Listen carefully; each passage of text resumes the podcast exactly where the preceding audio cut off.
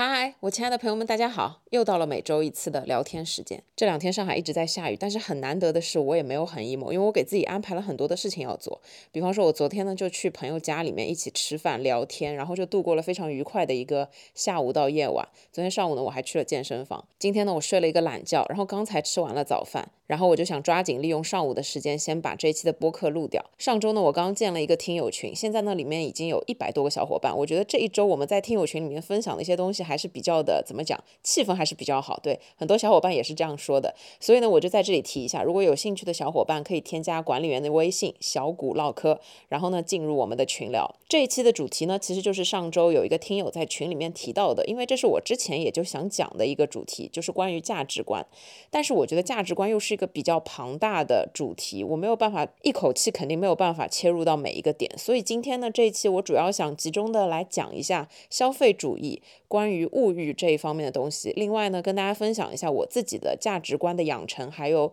主要是在消费观这一方面我的看法。然后呢，我想跟大家详细的分享一下我自己在消费这件事情上面的做法，以及就是我比较喜欢在什么样的东西上面花很多的钱，或者说是我在消费中比较注重的、比较愿意花钱的是一些什么事情。如果有一些听友你们现在还没有踏入社会，还在上大学的话，那我觉得希望我今天这一期可以分享给你们一些比较中肯的。对于未来踏上社会赚多少钱，然后消费主义这一方面的建议吧。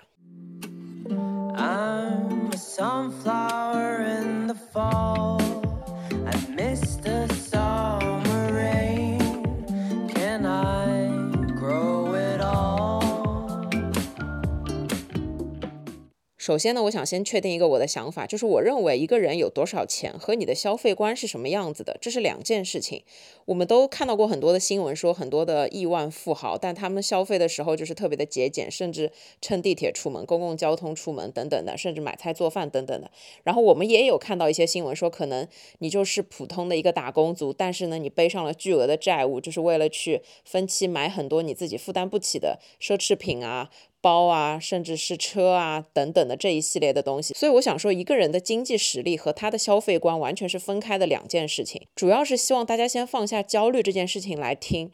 因为呢，我自己其实也是一个非常普通的打工人，我就和你们每一个在听的上班的白领是一模一样的，就是甚至我觉得我的工资都还没有到一个非常高的水平，只不过说我自己在努力的赚钱，所以我会开创一些副业等等，但是并不代表说我是一个很有钱的人，也不是家庭条件特别特别好，可以让我完全不用努力，每天躺平的那种状态。当然，我觉得就是家里有多少钱，跟你自己的努力程度也是两件事情啊。总之就是希望大家不要太过于焦虑，因为我觉得现在赚钱确实。是一件很难的事情，也是我们每个人每天都在为之努力而奋斗的一件事情。但是呢，你的消费观是和你的价值观有关系的，就是你愿意在什么地方花钱和你认为什么东西是有价值的，这几件事情是跟每个人的经历和看法有关系。当然了，钱肯定是这个世界上很重要的一个东西之一，但是呢，消费观是一件比较主观的事情。有一些人觉得我买一包一块钱的纸巾就可以了，但有一些人可能觉得生活品质要高，他就选择买十块钱一包的纸巾，因为擦起来更加的舒服。我自己的消费观呢，总结起来的话，可以这样子概述，就是我认为有很多可以被替代的东西，随便买的，就是你买贵的也可以，买便宜的也可以。但如果是有一些没有办法可替代的东西，那我一定会选择最好的，并且还有一个重点，在自己可以选择和负担的范围之内，给自己最好的。我现在简单的举一个例子，就是比方说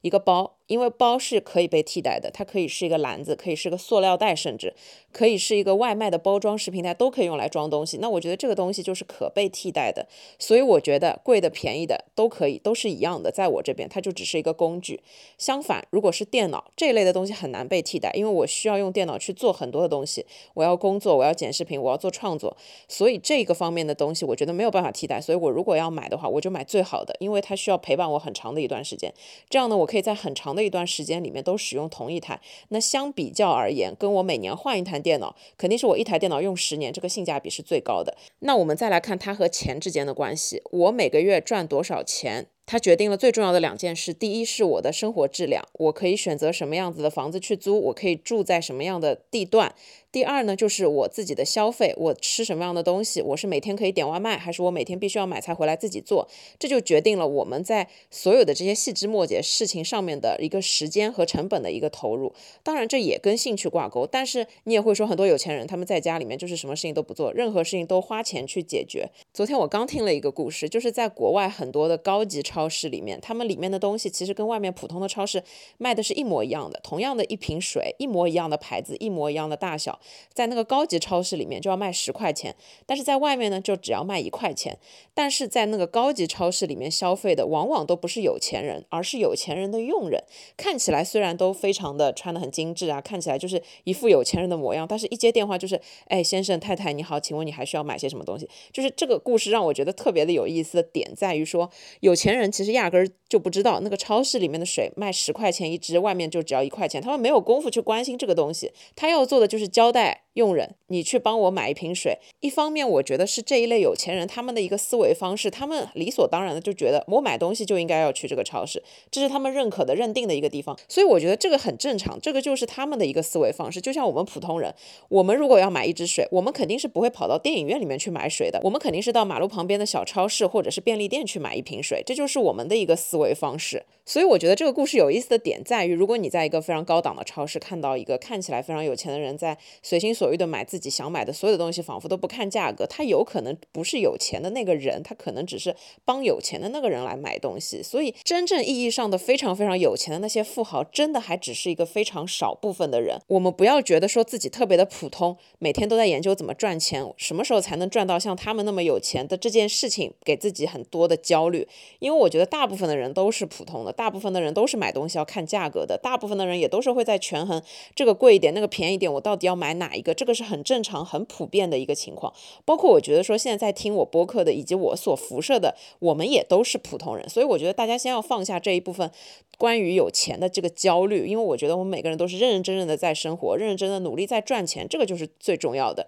相比有钱人，他们可能看起来生活的很滋润，物质非常的丰厚，有很多很多的钱，但是可能他们面对的很多生活中的痛苦，是我们没有办法体会的。我们普通人的可能不开心，也只是很小的一件事情，没有吃到好吃的东西，但是对他们来说，可能就是每一次损失都是几十万、几百万。我觉得这个也不是一个普通人可以承受的，就是这种压力。所以就是我们每个人的情况不一样，面对的。这种生活里面所有的事情也都不一样，所以我觉得完全没有必要把自己的经济条件作为一种什么样的情况去跟上面的人怎么怎么样的对比。我觉得不要有非常过多的这一类的焦虑。怎么说呢？就是我认为有多少钱这件事情虽然不是我们直接可以去决定的，但是其实消费观是我们可以直接去决定的。虽然有多少钱可以通过我们的努力，比方说我们告诉自己我们要向一个什么方面发展，然后慢慢的去想办法把自己的工资提高，或者说是通过自己的副业啊也好啊各种各样的什么也好，去创造更多的财财富。就这件事情本质上是我们自己可以控制的，但我们可能要付出更多的努力。但是消费观，我觉得对于我来说是比较更加容易可以直接控制的。就是比方说，我如果今天真的很差钱，那我可以去吃一块钱的包子；相反，我就不要去买二十块钱的面包等等的。就是这细枝末节的事情是我们自己可以控制的。所以呢，就是我觉得在你有多少钱这件事情之外，更重要的是自己的一个消费习惯和以及你对于这件事情上面的价值的一个判断。下面呢，我简单的和大家来分享一下我自己个人的一个成长经历，关于我自己的一个价值观和消费观的养成。我觉得我自己比较特殊的一个点在于，虽然我是土生土长的上海人，但是我身边所有的朋友都觉得我不像上海人，或者说我不是一个特别上海话的上海人。我觉得这跟我小时候父母给我的教育和我所有的经历是有关系的。我觉得对于小孩子最重要的来说，真的就是教育。我先不评判说我爸妈给我的这种教育方式是。对的还是错的？因为我觉得这不是一个论对错的事情，但我只是非常感谢他们用这样的方式把我养大。首先，虽然我是一个女生，但是呢，我其实从小到大，一直到我上大学之前，我是没有一分钱零花钱的。这其实就跟很多上海的孩子是不一样的一个点，就是很多人从上小学开始，他们可能每周就会有零花钱，因为他们要自己去买文具啊，自己要可能有一些买一些零食啊等等的。我是从来没有的。那你们要问了，那我从小到大的这个钱怎么办呢？首先就是学费肯定是我爸妈帮我交的嘛，但他们。从来不会平白无故的给我钱，告诉我你可以用它来买什么什么东西。其实我现在想想，对于小学生来讲，没什么要花钱的地方。那个时候我妈来接我放学的时候，我如果饿了，她就会去隔壁给我买吃的东西。然后如果她知道我肯定会饿的话，她会提前买完东西，然后再来接我。所以就是我其实没什么自己花钱的地方，除了就是买文具。然后后面呢，就是我发现其实，在班级里面有很多同学，他们有很多很多好看的文具，但是呢，我因为没有钱，没有办法去买这些文具，所以那个时候呢，一开始我就会用一种什么方式，就是用我自己的文具和他们去交换。就比方说，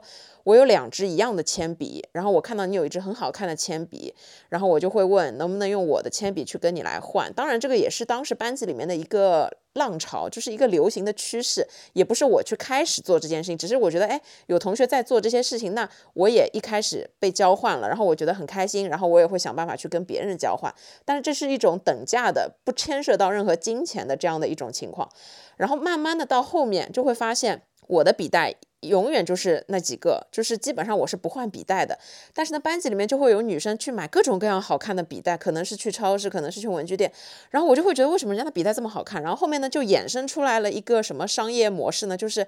嗯，如果你喜欢我的笔袋，可以啊，你加十块钱，我就把我的笔袋卖给你。就是其实这是个二手的，就是肯定比新的便宜啊什么的。那后面我就要想了，那我没有钱，我要怎么办呢？那个时候呢，就是我家里面每到双休日的时候，爸妈可能会跟外公外婆一起打打牌，打打麻将啊之类的。然后呢，我就衍生出来的一个业务，我就写了一个菜单，呃，比方说红茶五块钱，绿茶五块钱，咖啡八块钱等等的。然后跟我姐姐两个人就是。我姨妈的女儿就是是我的姐姐，然后跟我姐姐两个人就会周末在他们打牌的时候给他们看这个菜单，问他们要不要点这个喝的东西，然后就由此来赚零花钱。但是呢，因为是我跟我姐姐两个人一起，所以呢，我妈当时就教我一个道理，说因为这是你跟你的姐姐两个人一起做的所有的事情，所以你们的所有收入两个人是要平摊的。那么我就好，于是呢，就是从那个时候开始，可能隔三差五的每个月总有那么一两次的这种活动，因为大人他们也会看的，不会让你赚太多钱，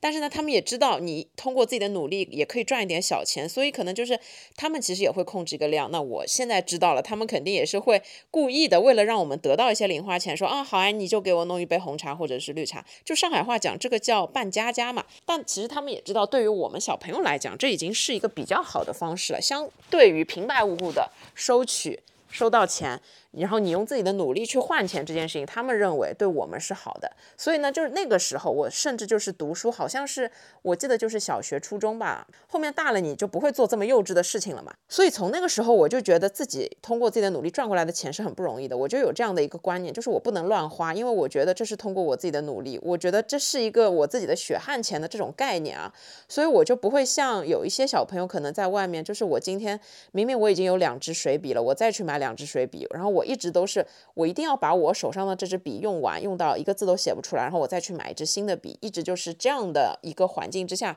长大的。然后呢，就一直到初中、高中，其实那个时候已经自己开始会攒一点钱了，会有一点那种小小的积蓄，当然也没有很多啊，但是我。印象特别深，就是我从小到大很喜欢存钱罐，我一直喜欢往存钱罐里面扔钱，然后呢，定期的就会把那些硬币全部都跟我爸妈换成纸币，所以呢，就是我存钱的这个习惯，真的就是从很小的时候就开始了。所以到初中、高中开始有那种社交生活，可能每周五还要去跟朋友逛逛什么西宫啊这种小姑娘喜欢去的地方，拍拍大头贴啊，一起吃吃麻辣烫啊等等的，甚至就是去买那种十块钱的袜子，我印象特别深刻，就是是我们可能每周每个月的那种娱乐活动。我就很开心，然后那个时候用的钱基本上就是我自己攒下来的一点小的积蓄，但我也不是说在班级里面是有钱的那种小孩子，因为我真的就是自己攒的钱，真的也就这么点而已。然后过年过节的压岁钱，其实也真的是好像到了很后面才拿到，好像上了大学才拿到吧。之前好像真的就是爸妈帮我。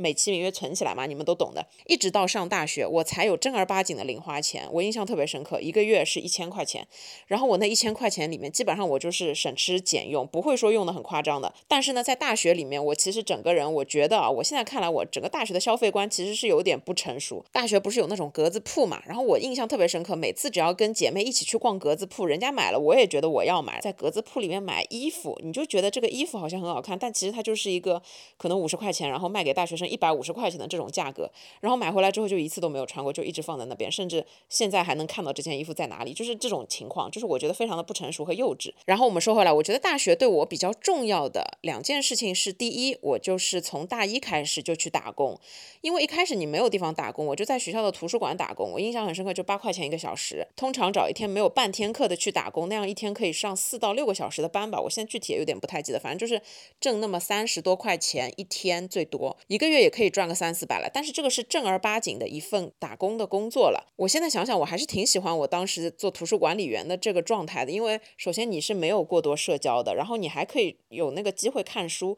然后你也知道了什么书放在哪里，所以就是我觉得这件事情是好玩的。我现在想想，我依旧觉得这件事情是非常值得去做的一件事情。当然，后面到了大二大三，我就开始找跟自己。专业相关的一些实习，那个时候实习多多少少也会有一些稿费，虽然就是很少很少啊。第二件事情，我觉得很重要的是，是我妈对我的教导。她那个时候呢，我们学校是有奖学金的，而且那个奖学金非常的丰厚。我是读的艺术类的大学，所以奖学金稍微来说比普通的本科要高一点。其实你们知道的，就是艺术类的本科，它其实对于专业课之外的那些科目没有那么的重视。但是我妈呢，又为了鼓励我，让我好好学习，她就说，如果你可以拿奖学金的话，你拿多少奖学金，我就双倍的给你，不是双倍，就是我拿多少，他就再。给我一倍的这个奖学金，这件事情我觉得在我人生中是非常重要的一件事情，因为它让我感受到了，我只要努力学习，我不仅可以得到学校的认可、奖学金的认可，我还可以得到爸妈的认可，所以我就特别特别的努力。就是我除了专业课之外，我其实也蛮认真的。当然，就是艺术类学校里面，可能其他学生他成绩并没有这么的出色，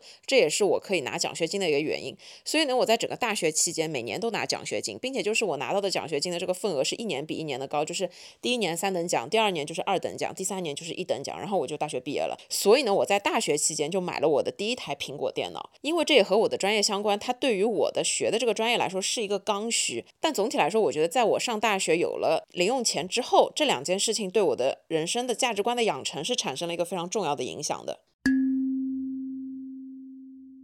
接下来我想分享的是价值观。物欲、消费主义这一层面的东西里面，我认为最重要的东西核心一定是审美。我觉得大家都听过这样一句话：一个有气质的人，他不管是穿五块钱的衣服，还是穿五万块钱的衣服，他都很有气质。甚至呢，他穿五块钱的衣服，也可以穿出五万块钱衣服的这种感觉。相反呢，就是有一些可能类似于暴发户性质的人，他们虽然也很有钱，但是他们选择的款式以及呢，他们整个人的这个样子和情况，所以他们穿上了就算是一身名牌，依旧给人一种非常土里土气，甚至就是让人不怎么觉得这一身东西是很贵的这种。感觉啊，所以我觉得审美这件事情是很重要的。呃，关于审美的养成，我觉得我未来可以单独出一期，怎么去提高审美，或者说是怎么去养成一个比较好的审美。我这边就不展开讲了，因为我觉得审美这件事情的养成，真的就是一件非常非常庞大的一个事情，它是从小到大的一个环境的事情。这个我们未来再详细的来说。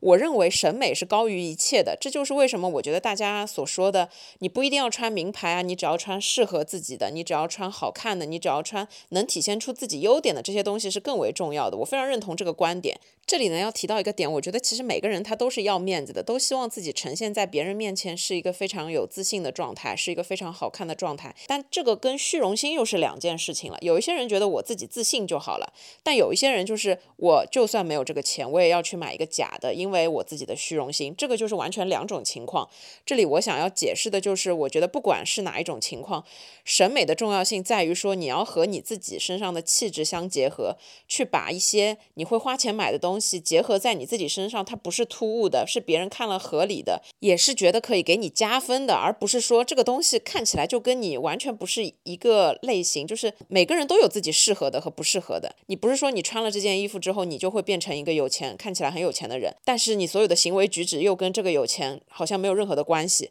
我们都会说很多的明星，他们穿名牌就很好看，虽然他们的这个名牌呢，有一些是真的很贵很贵的，但是因为他们的气质好，就穿得出来。那同样的，针对男生，就可能会是，虽然他只开十万块钱的车，但是呢，他是个非常有素质的人。然后相比之下，尽管他开一百万的豪车，但是他随地吐痰。所以我觉得你穿多少钱的衣服真的不重要，而是这件衣服穿在你身上合不合适，好不好看，符不符合你的气质、你的行为逻辑、你所有的行为举止，这个才是更重要的。当然了，为了避免歧义，我这里还想补充的就是，我现在所分享的一切关于价值观的东西，都是从我个人的观点出发。这和我认为不要太过于在意别人的评价这件事情不矛盾啊，因为这个价值观是跟你想要获得的这些东西来挂钩的，是非常主观的。生活中也确实有各种各样的人，他们愿意在自己身上花各种各样的钱，那其实这些事情都跟别人没有任何的关系。就算他穿的是真的，别人认为是假的，那也没有任何的关系。这就是个人非常主观的一个价值观的体现了。在这一方面呢，我是觉得不用考虑别人的想法，把自己开心。快乐的活着是更重要的一件事情，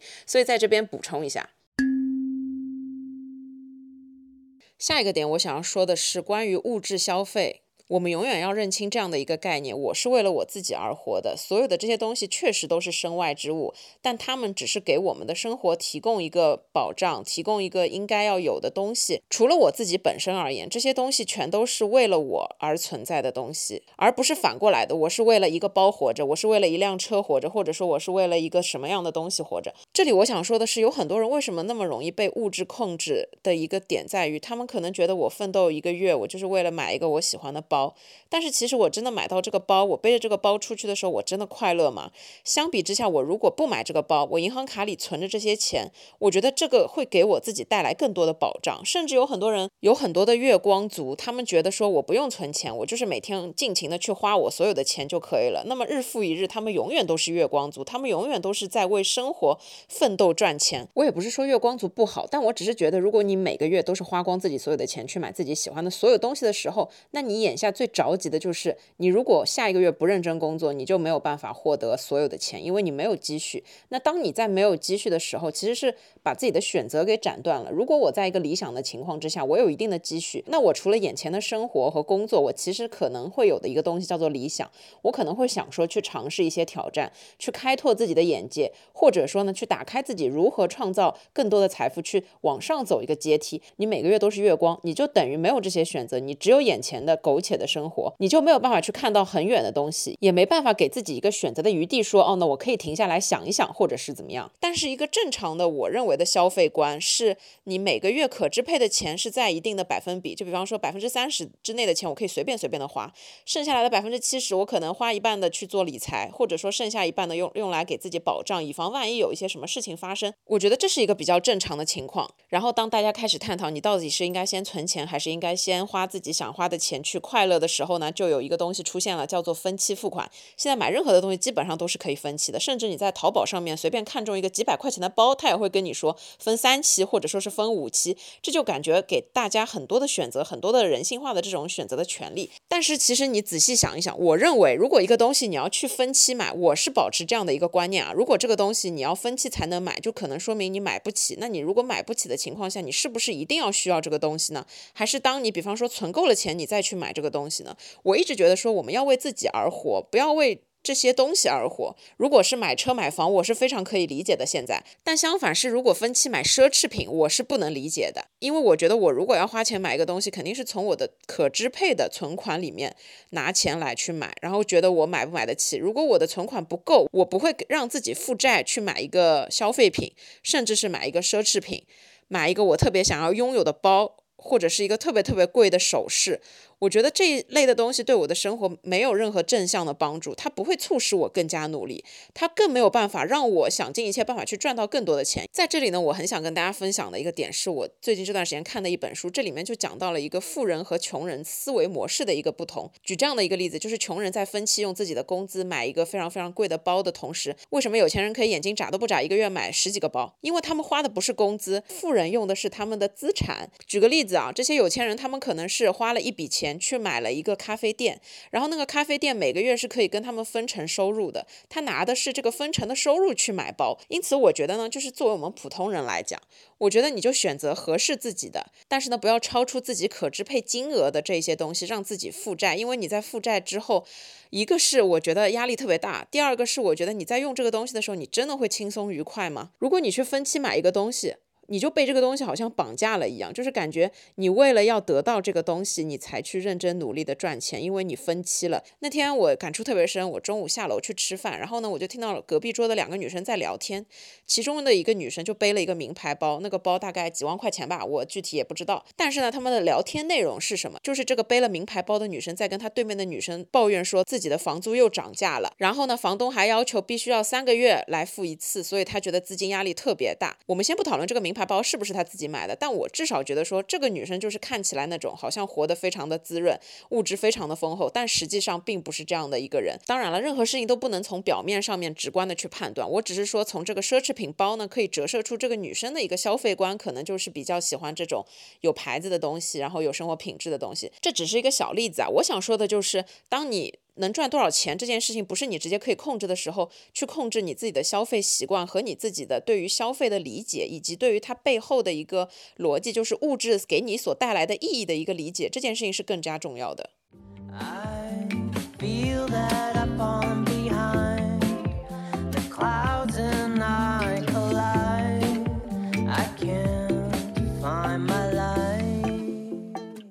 刚才呢，我讲了很多，都是关于我自己对于价值观、消费主义、消费观这一方面我自己的理解。那接下来呢，我想具体的跟大家分析一下我自己个人在生活当中的消费观是什么样的，我更愿意在哪一些地方去消费，或者说是在哪一些方面更愿意花钱。首先，我们说到消费观，最常说的就是女生爱买包。那我就先来说一下我对于买包这件事情的看法。前面我也提到了，我认为包是一个可被替代的东西，甚至一个塑料袋就可以装很多的东西。那只是对我来说，你可能装照相机，你就没有办法用塑料袋，因为容易碰坏。那如果你去上班，如果你要今天见客户，你就没有办法去背一个帆布包或者是无纺布包去见客户，因为尊重还是非常重要的。况且就是你在面对客户的时候，你一定要营造一种自己比较专业、比较职业的一个情况。你。可以不用背名牌包，但是至少你也不能拎了个塑料袋去见客户吧？我自己从工作到现在，我二零一一年就实习了，一二年是正式签约，所以我工作到现在，今年是第十一年。我自己花钱买过正儿八经的包不超过五个。然后我自己在买包这件事情上面，就是我会看用途。在我刚刚开始工作的时候，其实是不需要见客户的。那我其实那个时候背的包就是我大学毕业，我想要背什么包就背什么包，天天背个帆布包我就去上班了，因为我觉得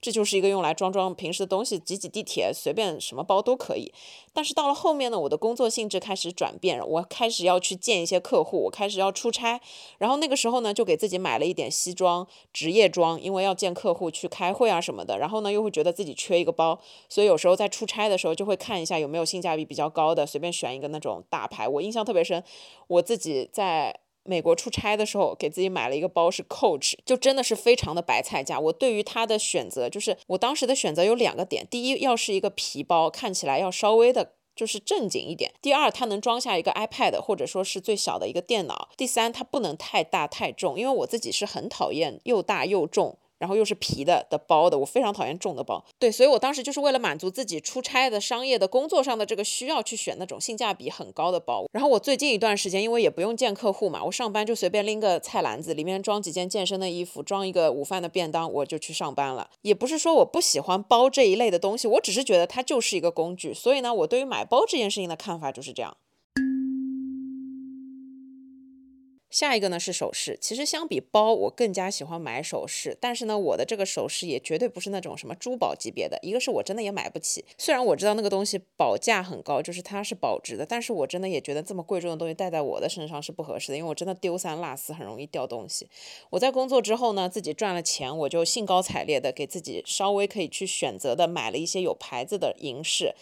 像银的手链、银的戒指。但是呢，我在买了之后呢，这两个东西都前后脚都掉过，然后掉过之后，我就会突然有一种觉得这件事情好像没有必要，因为我那么丢三落四，这些东西掉了，我真的是觉得非常的亏。然后呢，我就想了一想，我觉得还是不要在这方面投入太多的这种成本，一个是也没那么多可支配的散钱可以供我经常换首饰，另外一个就是这个东西你买了之后，你还要保护好。不要让它轻易的掉，这件事情就很难。为什么给自己找麻烦呢？但是呢，在买首饰这件事情上面，我自己一直坚持的一个原则就是一定要买真的，大于买那种很便宜的，但是不是真材实料的、容易褪色的东西。因为如果你很喜欢一个首饰，它一定是会长长久久的陪伴你。所以就是要么买纯银的，要么买纯金的。然后我自己就是非常土，特别热爱九九九黄金。其实老牌的金银首饰店里面那种黄金的东西，它比较的牢固嘛，你戴上去你也不用换。然后你自己真的喜欢的话，你就是每天都会戴着，你也不会想说去换一个花样什么。然后我觉得女生都是爱首饰的，这边就是给你们一个小小的建议吧，就是注重一下它的真材实料是更加重要的，和设。设计是更加重要的，其实品牌都是其次。另外呢，就是像耳环这一类的东西，我倒反而不会斥巨资去买。我以前斥巨资买过几次耳环，就真的很贵，大几千的那种。然后呢，说掉就掉了，然后呢，它掉只掉一个，你就找也找不回来。所以后面呢，我就开始幺六八八旅程之后，我就买那种几块钱、十几块钱的耳环，褪色了我就直接再换新的，因为反正耳环嘛，这样你掉了也不舍得，又可以一直配衣服啊，一直换。就是所以耳环这种我买很便宜的，我自己觉得非常的快乐和开心。下一个我自己会很愿意花钱的东西。就是数码产品，就像我前面讲的，因为我觉得数码产品对于我本来有一点特殊的意义，它是一个不是很容易被替代的东西。相机我从来没有买过二手的，镜头我几乎也没有买过二手的，都是买全新的，因为我觉得这些东西我是要用来。上大学的时候是要用来交作业的，后面工作了之后有个副业还是要用来赚钱的，所以这个东西对我很重要。然后像电脑这个东西，我都是要买就买最好的配置。就是我从大学的第一台电脑开始，我买的就是十五寸的苹果电脑，因为屏幕大这件事情真的很重要。然后像我不是上个礼拜刚刚坏了嘛，然后我刚买一台新的电脑，其实心中还是会有那么一点点的不舍得。但是呢，始终的这个东西它的核心是一个刚需，是一个对我来讲非常重要的东西。那我要买的时候一定会选择。买最好的，因为它要陪伴我至少三五年、五六年的时间。下一个非常重要的东西，我愿意投入资金的就是健身卡，所有和健身有关的。当然也不一定是那种什么在家里的健身器械啊。我觉得这个前提因为很复杂，你要想好你自己会不会愿意在家里面健身，还有家里有没有地方可以让你放这些东西，还有考虑一个使用频率和你自己时间成本的东西。我之前呢办了一张非常便宜的健身卡，就在那种全国连锁的健身房，但是那个环境实在是让我觉得没有办法忍受了。然后在我锻炼了一两年之后，实在是觉得坚持不了。后面呢我就到了我现。现在的这家稍微比较高端的健身房去锻炼，那我觉得环境舒服，对我来说可以让我的心情很愉快，也可以让我非常有动力的每一次都去。然后呢，我健完身之后还可以高高兴兴、舒舒服服的洗个澡，我觉得这个对我来说是身体和心灵的两种放松。所以呢，我很愿意在健身这件事情上面去投入钱，因为它是对自己的一个投资，它是对自己非常有价值和意义的。前提就是你可以坚持。你如果你首先做不到坚持，那么我的建议就是千万不要斥巨资去买健身卡。你不要认为说你。斥巨资办了一张健身卡，你就会坚持去。你要倒过来，你要可以去坚持健身这件事情，你再去想一个办法，找一个健身房来办卡。下一个我会愿意花钱的地方呢，就是护肤品。我觉得女生对于护肤品啊、化妆品啊这些东西呢，自己首先要有自己的判断能力，自己合适什么样子的，这个是最重要的。贵的不一定是好的，我们每个人的皮肤状态和类型都不一样，我们的生活习惯也不一样，那当然我们的消费观也不一样。所以市面上这么多的护肤品，我觉得大家应该根据自己的情况，根据自己的能力，根据自己的肤质，这个是最重要的，去选择合适自己的。我之前就是花几百块钱买的化妆水，真的。用了也就那个样子，然后有一个朋友给我推荐了一个很便宜的国产品牌，我用了觉得非常非常的好，我当时就充分的意识到合适这件事情的重要性，所以就是在这个方面，大家要有自己的判断能力，这个是很重要的。下面一个点呢，我会愿意花钱的就是生活中的刚需用品，例如说吸尘器，例如说咖啡机，例如说你使用的杯子等等的这一系列的东西。我自己觉得，如果是在生活中的刚需用品，你使用频率是很高的话，花钱去买一点贵的好的这个东西是非常值得的。首先，这个贵也贵不到哪里去，是吧？我们说家用咖啡机，你可能真的我一两千块钱的咖啡机就用到现在好多年了，我平摊下来真的还是很划算。但是如果我买一台几百块的玩具机，我可能过一段时间就闲置了，那这个就是不值得的。所以生活中的这个刚需用品，就是衡量你自己使用的频率以及你自己的生活习惯去定。我就是去年买了比较贵的吸尘器和吹风机之后，我自己真的是。是觉得非常非常的值得，这个东西就是早买早享受。我昨天碰巧去我朋友家吃饭，然后我是第一次去这个朋友家里面，他所有的这些的布置，小到一个杯子，大到就是整个设计，所有的东西都看得出来他很用心。就是他的整个家的氛围，虽然房子是租的，但是他所有家里面的这些布置是我理想中的一个家的样子。他所有的厨具、刀具。餐具全部都是成套的，我自己觉得说我在虽然我不住在他家，然后我去也就偶尔一次。但我在做饭的时候，我整个心情就特别好。我觉得它非常提升生活中的幸福感。所以我觉得这个就是大家根据自己的情况，如果你真的是对于生活很有情趣、很热爱做饭的话，那我觉得你花钱去买一些这样的东西是非常值得的。不过啊，有一点要提的就是，愿意花钱去买这样成套成套的东西，往往在家不做饭。我那个朋友就自己在家是不怎么做饭的。下一个点呢，就是在生活中吃的东西，我是很愿意花钱去买的。像我之前也提过，就是建议大家去试试看有机蔬菜、有机的菜，然后高质量的一些坚果，去买一些这种好的食材来吃，这个是很重要的，因为身体健康是很重要的嘛。但是相反，就是在食物吃的方面，我自己呢是不太爱点外卖的。我自己觉得，在上海这种地方，你点个外卖七八十，你如果买菜的话，真的可以一个人买一个多礼拜的菜，甚至你可以买一些很好的菜，自己煮一煮吃一吃，更加的幸福。和快乐，在上海这种地方就真的是很卷的。你买沙拉这种东西，比你买一份面条、买一个盖浇饭要贵很多很多。但是其实呢，它的成本真的又没那么高。而且像这些轻食沙拉，自己在家里面做真的是很方便。还有一个呢，就是在饭店里面点菜的时候，我可能就是如果我去外面吃火锅，我就不太愿意点蔬菜，因为我觉得蔬菜你这个价格可以买好两三斤，但是呢，你在那个火锅店里面就一份，我就觉得没有太大的必要。你可以在家里面自己吃蔬菜。所以呢，就是在外面吃饭的时候，我觉得我会。会选性价比比较高的。下一个点呢，就是衣服、鞋子这一类的穿搭。我自己呢是不会花很多很多的钱去买一件衣服的，因为我认为衣服这个东西，它就是你要经常换的，它又是有季节的一个限制。然后你自己的喜好，每一次、每一年就会有一个大的改变，你的品味，对吧？你喜欢的类型都会有变化，甚至你的穿衣风格。所以我是不会花那种什么几千块钱、几万块钱去买奢侈品的衣服的。我的经济实力不允许，然后我自己也觉得这个东西是没有必要的。所以我自己买衣服就是。是买买那种正常的快消品牌，然后淘宝有时候买一买，然后幺六八八开发一下买一买，我觉得就已经很开心了。关于鞋子呢，我觉得舒服其实才是最重要的。我自己以前刚上班的时候，就真的是出差的时候买过那种几千块钱的鞋子啊，真的穿的是很不舒服，非常不舒服。所以我当时就觉得说，这么贵的鞋子穿的这么不舒服，它就等于零，而且我。穿的场合非常非常的少，所以后面呢，我就觉得说，在买鞋子这件事情上面，第一你一定要试穿，第二舒服为主，第三才是考虑它的实用啊和美观。所以就是我觉得买鞋子跟买衣服其实是一样的，就是这一些的东西我都不会斥巨资去买。下一个点呢，我认为很重要的是为知识付费，所以呢，我会愿意在很多平台的会员以及买书这件事情上面花钱，是因为我觉得书是。我们提升自己很重要的一个途径，所以不管是平台的会员也好，我用来听歌的会员也好，还是看书的，像知乎我说了很多遍的这个会员也好，我都是很愿意付费的。但是相反，视频网站，因为我自己平时的习惯也不太爱看，就是像电视剧啊这一类的东西，所以我其实视频网站的会员倒真的还好。不过这个跟我的工作也有一点关系，所以这个我就略过啊。我之前买书是。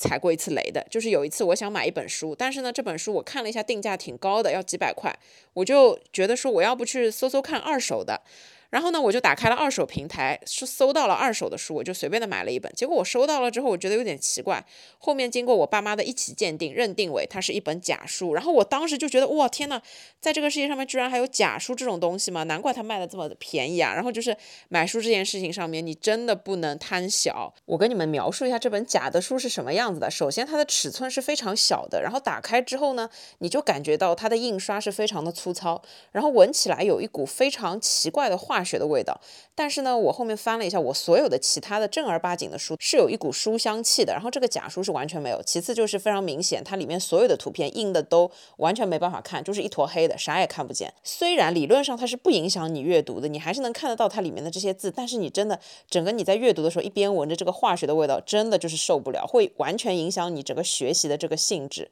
所以就是在书这件事情上面，大家一定要去购买正版的图书。所以后面我因为受不了，我这本书我也没退，我就也。放着了，告诉自己一个警醒，就是告诉自己智商税这个东西。然后后面我还是正儿八经的从正版网站买了一本这个几百块的书，然后我就看得很开心。所以就是在知识付费上面，我觉得因为它是提升自己啊，包括就是你可能在网上买课，买一些那种什么视频教程啊，我觉得这个其实都是非常值得的，因为你是投资自己嘛，你要花最短的这个时间精力去学会一个东西，那么你在找盗版资源，你肯定要花很多的时间的。那不如你就花钱买正版的。我觉得这个提升自己，让自己学习到更多的东西这一方面是非常值得投资的，是非常值得花钱的。而且其实这个真的也不贵，跟你买包相比，跟你在外面吃顿饭相比，甚至都没有你外面聚餐吃个饭贵。下一个点呢，我会愿意花钱买的这个东西就是音响。其实我也没有买过很贵的音响，但我只是说，如果你跟我一样喜欢听音乐的话，去选择那种大牌的、性价比比较高的音响是很可以提升生活质量的。我自己现在在用的最常用的一共是两个音响，一个是很小的一个 JBL 的一个很小很小的这个音响，叫什么？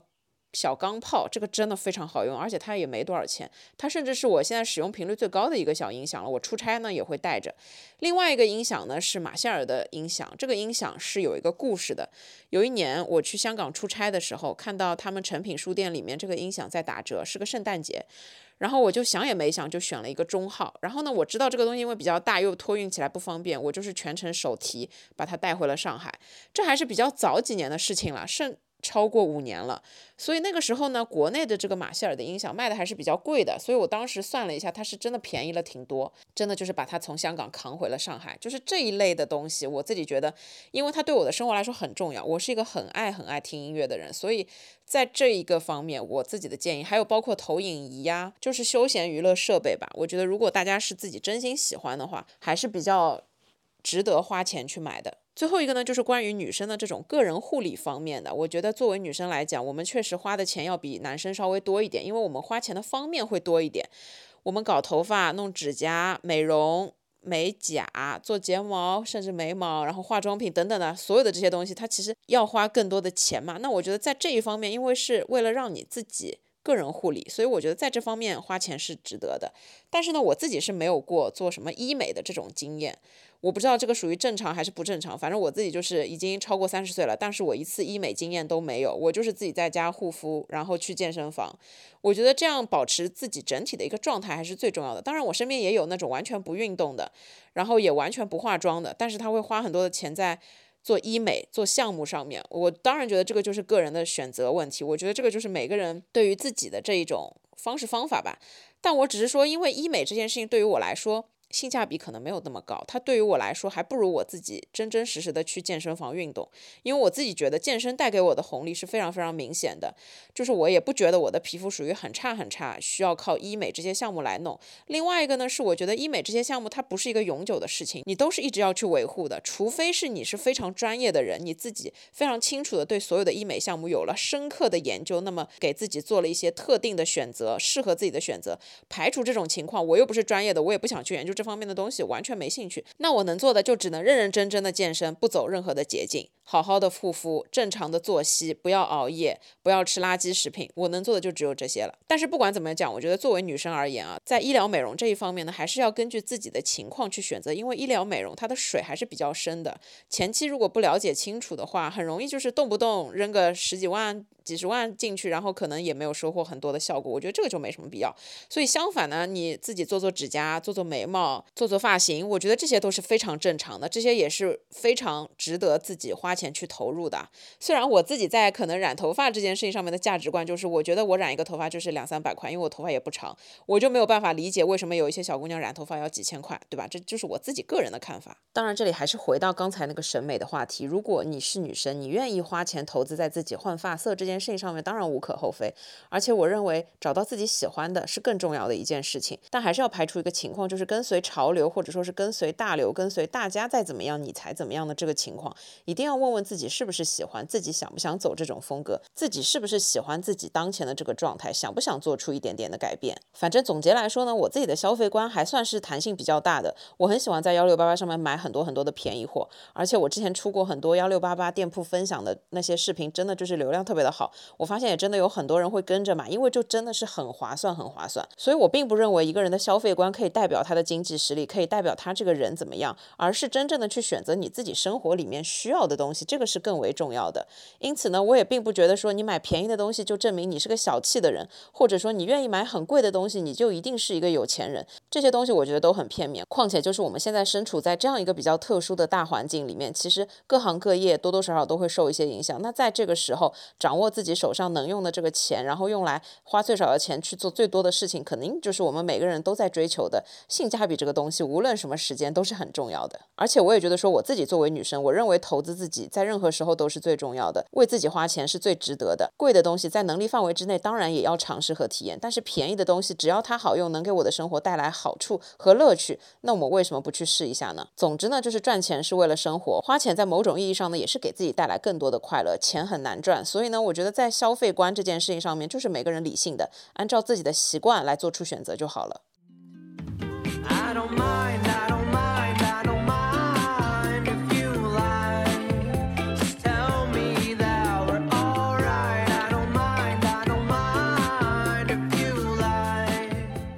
总结来说呢，我觉得无论什么时候，价值观它是一个动态在变化的。根据你每个阶段的情况不一样，根据你这段时间的工作状态，还有你赚的这个钱，还有你相处的这个朋友圈子，它都是会慢慢改变的。但是呢，我认为消费观这件事情，它是随着你的价值观去慢慢改变的。有时候我们当然要对自己好一点，在大部分有选择的时候，给自己更多的选择，去选择更好的东西，去选择提升自己的生活质量，去选择在自己范围里面给自己最好的东西，因为我们很值得。但是呢，从宏观上来讲，你千万不要因为外界的所有东西去扭曲你自己的价值观，或者说扭曲你自己的消费观。明明你知道你买不起这个东西，但是你就偏要买，因为什么？因为其他人都有这些东西，所以我也要这些东西。这其实是一个假命题。只有你发自内心的认为你自己需要这个东西，你有了它，你可以变得更好，或者说你有了它，它真的是你生活中非常必须的一个东西，那么你才真的会变得更好。否则的话，如果是因为外界的一切因素让你觉得你在物质方面，需要有有这些东西，那我觉得说你就是没有在遵从自己的内心，你就是被物质绑架了。无论什么时候，我觉得你相处的环境和你认识的周围的人，这些都是会在潜移默化去改变你自己的价值观，或者说改变你自己的消费观的。我们往往会由于自己的可能一点点小的虚荣心，可能一点点小的嫉妒心，甚至是和别人去攀比，觉得说那我也要有这些东西来支撑我，有这些东西来帮我，好像在表面看起来也是跟别人在一个一样的阶层。这样的这种情况，我不排除肯定会有多多少少这样一些方面的情况。我们每个人多少都是有嫉妒心的，就是羡慕和嫉妒，它虽然是不一样的，但是多少会有一点自己拿来跟人家比较的时候，你就会去用这些东西来比较嘛。但是无论什么时候，我觉得脑子一定要很清楚，你要知道你自己喜欢的东西是什么，这个东西对你来说到底重不重要？因为我觉得无论什么时候，是你自己大脑里面想的东西，你思考的一个深度决定了你是什么样的一个人，以及你未来会从什么样的发展，而不是你今天背了什么牌子的包，明天买了什么牌子的包，决定了你是什么样的一个人。这些外在的所有的东西，它都是很容易可以改变，或者说是可以做到的。相比内在来说，但只有改变你自己的内核、内在，这个才是最难的一个部分。所以，就像我前面说的，我大学的消费观非常的幼稚，我觉得别人买了我也要买，别人花了钱我也要花，好像就显得我怎么样一样。其实完全没有这个必要，这就是一个假命题。别人是别人，你是你，你需要吗？你喜欢吗？去思考一些这个东西能给你带来真正的东西是什么，这个才是更为主要的。然后无论什么时候都要知道，外在的所有的这些我们可以去选择的东西，可以去买的东西，它都是为我们服务的。就拿包来说，一定是这个好看的包背在你身上变得更好看了，一定是包配你这个人，而不是你这个人去配这个包。所以从某种程度上来说，我觉得坚持自己想要的东西和坚持自己的一些原则是比较重要的，不要去轻易的被一些外在的东西而改变。